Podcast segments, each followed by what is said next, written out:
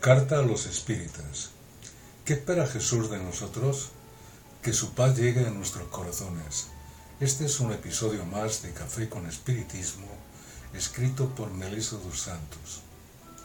En el libro Cartas del Evangelio del Espíritu Casimiro Cuña, psicografiado por Chico Xavier, hay un capítulo titulado Carta a los Espíritas, que se podría llamar también Carta a todos los que quieren seguir a Jesús o carta a todas las personas que quieren hacer el bien y ser verdaderamente cristianas.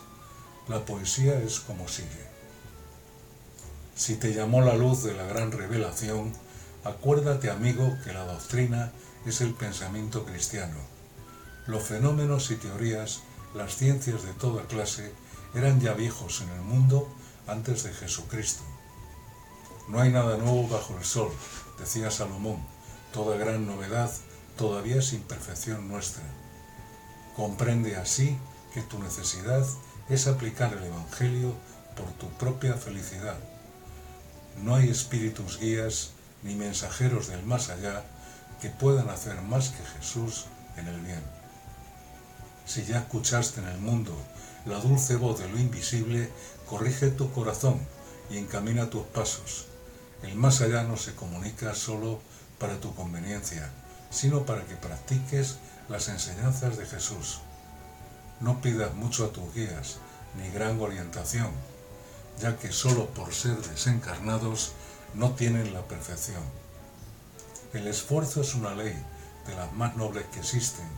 La muerte nos representa la libertad redimida. Cuida tus peticiones cuando rezas. No sabes lo que deseas, pero Dios sabe lo que mereces. Cumple siempre tus deberes trabajo y realización son las oraciones más sublimes de tu religión.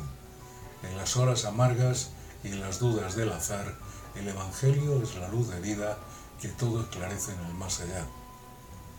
En el desempeño sagrado de tu excelsa misión, no te apartes de la tarea de paz y redención.